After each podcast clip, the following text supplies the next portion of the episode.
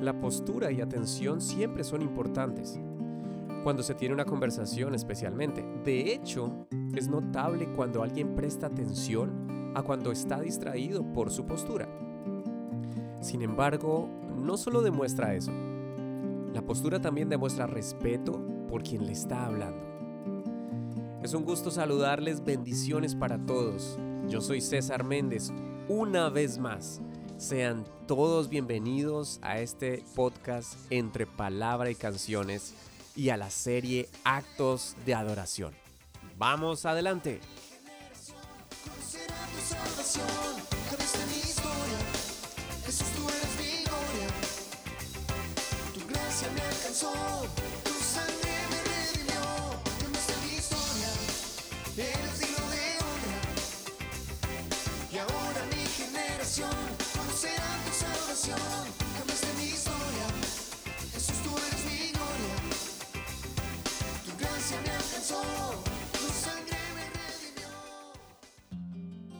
Bueno, quiero comenzar contándoles que recibimos un email de fitspot.com eh, donde esta semana eh, nos escribieron que este podcast se encuentra dentro de los 50 podcasts de contenido bíblico más escuchados según esta página. f d s p o tcom fitspot.com. Y la gloria sea para Dios, Dios es increíblemente bueno y permitirá obviamente que su palabra llegue a donde nosotros tal vez ni siquiera imaginamos. Y tú también puedes ayudarnos a que esto pase y a que cada vez más personas sean alcanzadas con este mensaje de esperanza. Puedes seguir compartiendo este podcast. Recuerda que está en todas las plataformas de podcast. Hemos estado también subiendo este contenido al canal en YouTube, César Méndez TV. Lo puedes encontrar ahí también. Y, qué bendición poder eh, escuchar estas buenas nuevas y sobre todo lo que Dios está haciendo. Si Dios está bendiciendo tu vida, sería excelente, sería increíble que nos escribieras un comentario y que nos dejaras saber cómo Dios está hablándote. Esta semana leía un artículo llamado El lenguaje no verbal. Cuida tu postura. Tu postura condiciona tu conducta. Este artículo de un periódico hispano muy destacado contaba sobre diferentes estudios dentro de los cuales está el de la psicóloga estadounidense Amy Cuddy y especialmente en su libro llamado El poder de la presencia. En su investigación, ella cuenta acerca de la importancia de la postura física para enfrentar diferentes situaciones y cómo esto afecta la salud física y mental.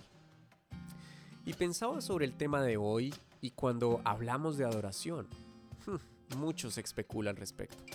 Para algunos está bien la quietud, para otros está bien el movimiento, algunos preferimos saltar, otros prefieren otro tipo de posturas y hay, en fin, hay diferentes opiniones al respecto. Pero ah, también quiero como introducción citar lo que escribió Bob Coughlin en su libro Verdaderos Adoradores, citando precisamente al teólogo Wayne Grudem la función, quien dice, la función del Espíritu Santo de Dios en nuestra era, en el nuevo pacto, es dar evidencias de la manifestación de la presencia divina.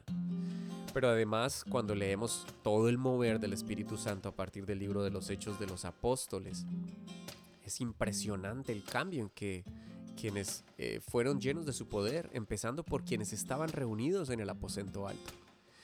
¿Y qué tal estas preguntas? Me parecieron importantes para nuestro tema de hoy en este acto de adoración.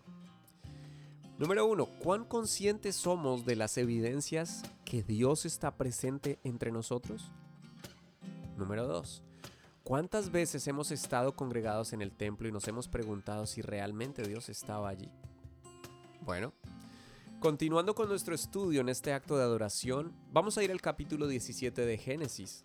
Había pasado más de una década, tal vez 14 o 15 años desde la última vez que Dios le había aparecido Abraham y le había confirmado su pacto y le había dicho que no tuviera temor porque su galardón sería realmente grande. Y Dios se presentó como su escudo, el de Abraham.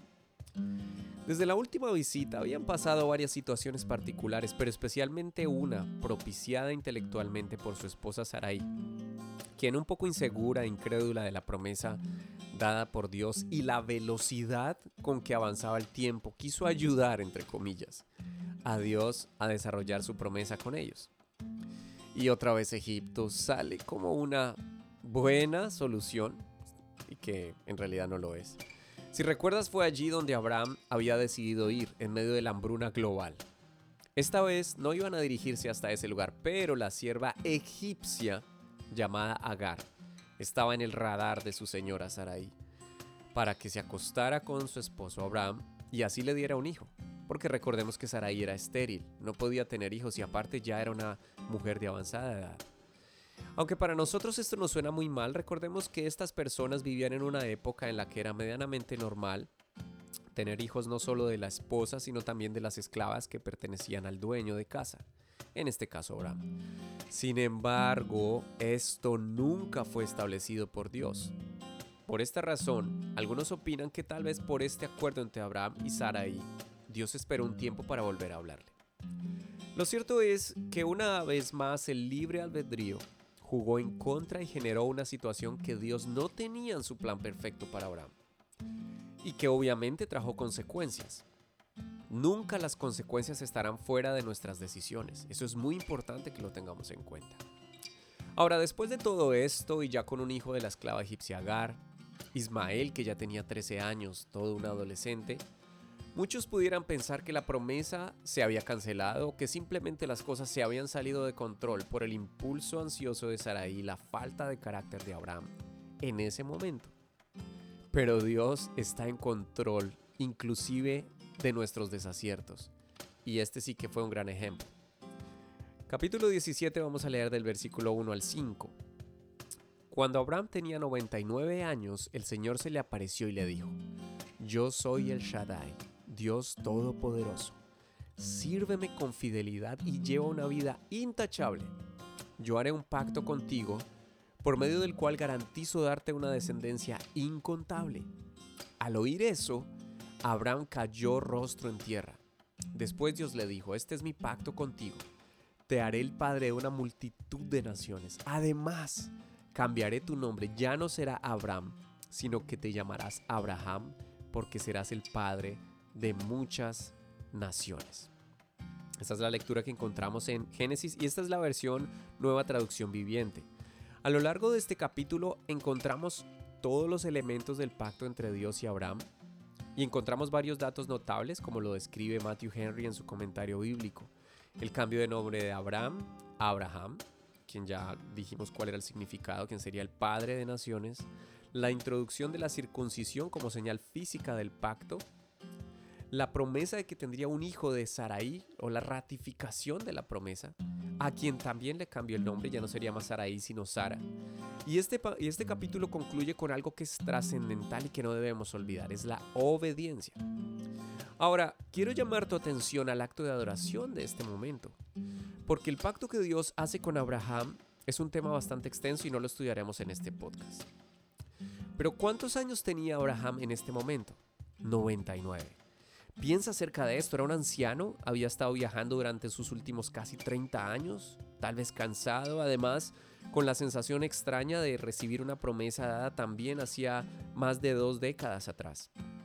El modo en que Dios se le aparece esta vez fue diferente según la Biblia. Se apareció en su Shekinah, tal vez algún resplandor visible dirigido a Abraham, y le dice que Él es el todo suficiente, el todopoderoso. Y luego, como una exhortación de amor a pesar de sus desaciertos, especialmente lo de su relación con la esclava Agar, y seguramente lo sucedido años atrás en Egipto, Dios le dice en el verso 1 que ande fielmente, que lleve una vida intachable. Dice la versión Reina Valera, que anda anda delante de mí y sé perfecto. ¡Wow! Es una observación muy importante porque ya viene el nuevo inicio, un nuevo comienzo. Es la confirmación que de un anciano tal vez cansado, pero con su mirada puesta en el Todopoderoso, iba a ser fructífero. Algo que enfatizamos de poner la mirada en el Señor, algo que enfatizamos en la serie anterior de la carrera de la fe. Quiero resaltar la reacción de Abraham y la postura que tomó. Esta vez se postró sobre su rostro, lo vemos en el verso 3. Una postura de suma humillación, respeto, reconocimiento, atención total y adoración, como quien está bajo el resplandor de la gloria de Dios y a la vez avergonzado de sí mismo por tan grande honor que Dios le continuaba dando a pesar de los desaciertos que había tenido en el pasado. Y luego a partir del versículo 15 las instrucciones son en relación a su esposa, quien ahora no se llamaría Sarai sino Sara, y del milagro que estaba a punto de ocurrir a esta pareja de ancianos. Y la postura que Abraham toma en el versículo, justo en el versículo 17, porque tal vez se había sentado, se había levantado sobre sus brazos, no sé, es que otra vez se postra sobre su rostro, pero con una emoción que no puede ocultar al escuchar la voz de Dios describiendo lo que iba a ocurrir. No puede ocultar la risa, tal vez entre dientes o internamente. Algo así como cuando estás en una reunión y algo te cae en gracia, pero no puedes reírte abiertamente por respeto al momento y a los demás. El asunto es que no hay nada que esté oculto ante Dios que no haya de ser manifiesto ante su presencia. Dios lo ve, Él se da cuenta que se ríe, pero esta vez no le molesta, solo que en el nombre del Hijo de la promesa queda registrada esta emoción. Porque Isaac que es el nombre del hijo de la promesa, significa risa. Puedes imaginarte algo bochornoso al momento justo delante del creador del universo. El solo imaginarme me da cierta vergüenza ajena. Pero igual, Dios conoce nuestro corazón. Una vez más, la gracia divina muestra su poder de amor, transformación y nuevas oportunidades. Y quiero concluir diciendo, así como un músico o cantante responde en su interpretación en el stage o mientras está grabando, o mejor, cuando está adorando y conectando ese momento tan especial con la iglesia. O como tal vez un deportista responde en medio de su práctica o de una competencia, podríamos afirmar, como lo escribe Bob Kaufman en su libro, es bíblico decir que parte de lo que nos distingue como pueblo de Dios es la manera como respondemos ante su presencia, ante la manifestación de su espíritu. No podemos permitir que la cotidianidad o muchas veces nuestra limitada percepción humana pueda más que la fe acerca de la cercanía que el Señor Jesús pueda tener con nosotros si estamos en Él. Por eso cada vez que tengamos un encuentro con Él, o sea que vayas manejando en tus actividades diarias o mejor aún en un momento de adoración personal o colectiva, ya sea en familia, en la congregación, en una reunión en casa, ¿qué postura van a tomar? ¿Qué postura vas a tomar? ¿Qué postura voy a tomar? si estamos frente al mismo Dios que le habló a Abraham, ya que hizo de una pareja de ancianos el milagro glorioso de su pacto, y entonces te postras físicamente, abres tu corazón, tus emociones, Solo te quiero recordar que si nuestra postura ante un ser humano de prestigio o renombre sería diferente a la común, cuánto más cuando estamos frente al Rey de Gloria, tal vez en adoración, en oración, escudriñando su palabra. Definitivamente no puede ser común o no, puedes, no podemos estar distraídos. Espero que Dios haya hablado a tu vida como lo ha hecho en la mía. No importa la edad que tengas, Jesús sigue siendo el todo suficiente y el todopoderoso. Paz del Señor para todos. Esto es entre palabra y canciones y de la serie Actos de Adoración.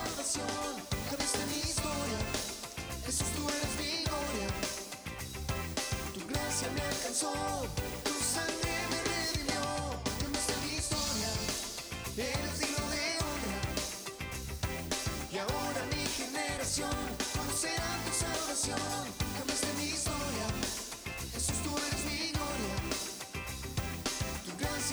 soul.